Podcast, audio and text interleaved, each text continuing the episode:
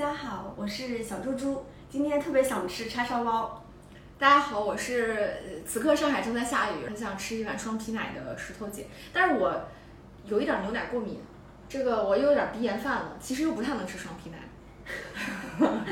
聊的这部电影其实跟吃没啥关系，对但是跟遗珠有点关系，因为我们开发了一个新的系列叫“小众先锋”，嗯那我们会从以往一些老片当中去挖掘一些比较冷门的遗珠，跟大家去分享，也跟我们之前的重看经典系列其实会有一点点差别。之前我们做的那个重看经典，它其实更像大家耳熟能详的一些片子。那我们做这个小众先锋的系列，它可能是一些小众的冷门佳片，但是这个冷门这个词儿，我觉得也是一个见仁见智的问题。看过的朋友可能也未必觉得它冷，但是我们本着相对冷门的心态，可能这个片子本身质量不错，但是它在它上映的那个年代，或者说现在可能没有被那么引起大家注意的片子，我们会去做这样一个系列。那我们今天要聊的就是一部银河印象早期的电影，嗯叫《恐怖机》，是一九九七年，导演和编剧是曾锦昌。其实这也是他唯一一部电影作品。对对，他其实拍过很多电视剧，像那个叫《生死颂》《笑看风云》《千王之王》《重出江湖》等等的，大概四部电视剧左右。电影作品这个确实是唯一一部，但他其实是个非常有名的编剧。嗯像之前周星驰的很多电影，像这个《食神》呀、《喜剧之王》《美人鱼》《长江七号》等等，包括就是韦家辉导演的那个很经典的电视剧《九二年的大时代》，其实那个曾锦昌也是编剧。那这部电影的主演有吴倩莲、黎耀祥、陈豪、黄文慧等等。类型上，其实我觉得它是可以归为就是惊悚恐怖片，那你当时我们说做这个小众先锋的时候，你为什么会想到这部片子？因为其实银河印象我们之前不是有做过几期小专题的节目嘛？对，那当时其实主要是会讲一些 PTU 黑社会，其实题材上也更偏警匪。其实我们没有专门讲过银河印象的恐怖片，是因为整个银河印象的恐怖片就没有几部。嗯，我今天看了一下，一部就是这个恐怖机嗯，它算是比较正宗的恐怖片了。还有部是钟无艳，但钟无艳其实你把它归为就是它虽然也有鬼神，但它其实更多的是古装奇幻。到零二年还有一部就是我左眼见到鬼，那它更偏的，那它其实是喜剧惊悚，因为它更像喜剧。肯定是鼓起了勇气看的这部电影。我倒是查到这个片子，其实我们先看完了之后，你会发现，因为它是一个九七年的片子，它肯定是正好贴近我们曾经可能也聊过很多次的一个话题，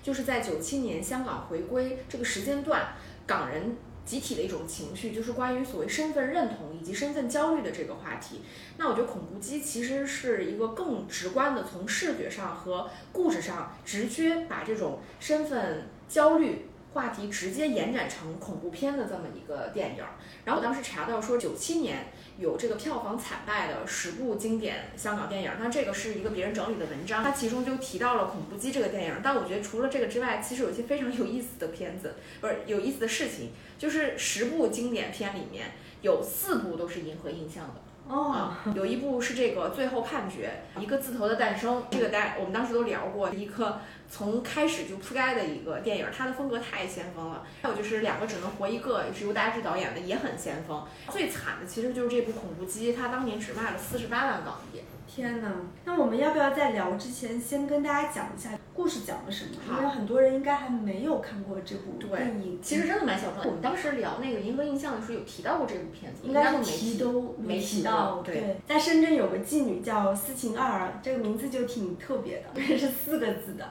她被她的这个假闺蜜一个女通缉犯叶小燕给勒死了，是因为叶小燕她自己其实是犯了身上背负了很多杀人命案，所以她为了得到斯琴二儿的身份呢，就把她勒死了，并且顺利的就是逃到了香港，嗯而且也申申请了这个香港的身份证。但是叶小燕不知道的是，斯琴二儿其实是有个香港老公的，并且在苦苦的在等待这个二儿的出现。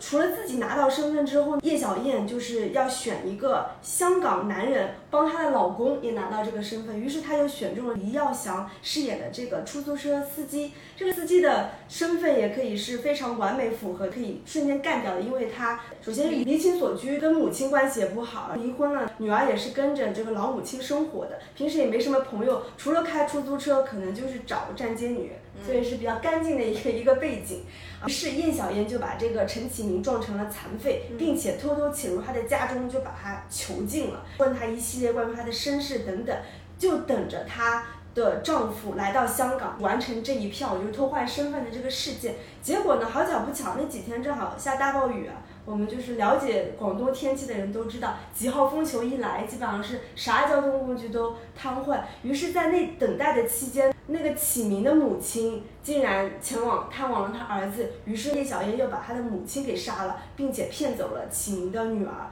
那到底这个虐杀和囚禁的事情有没有顺利按照这一对凶残夫妻想象中进行的？我们可以去看一下这部电影。不过我我后来看完这个片子，从我们现在的角度来看，我们其实一下子能够 get 到说这个片子它到底在讲什么。但是其实我想想，因为放在九七年这个背景之下，其实这个电影它从表壳上来看，外壳上来看，它其实还是一个比较烂俗的恐怖片了，无非就是一个男的招妓，结果就是引来一身祸水，导致自己家破人亡的这么一个很烂俗的，像是什么社会新闻会出现的那种花边且残忍的，有一点猎奇猎艳性质的。我觉得这种电影其实或者这种话题在香港应该还挺常见的，所以可能就是大家也没有 get 到说，原来这个电影它里面很多的设计其实都是跟当时所谓这个身份去替换，我自己的这个身份认同以及就是被掠夺的这种恐惧的感觉。对，可能当时没有被很融洽的发现。其实我是觉得，它光从香港恐怖片这个维度，其实还是有挺多可以去去深究的。首先就是说，它是银河印象所有作品当中，基本上是唯一一部正宗的黑色惊悚。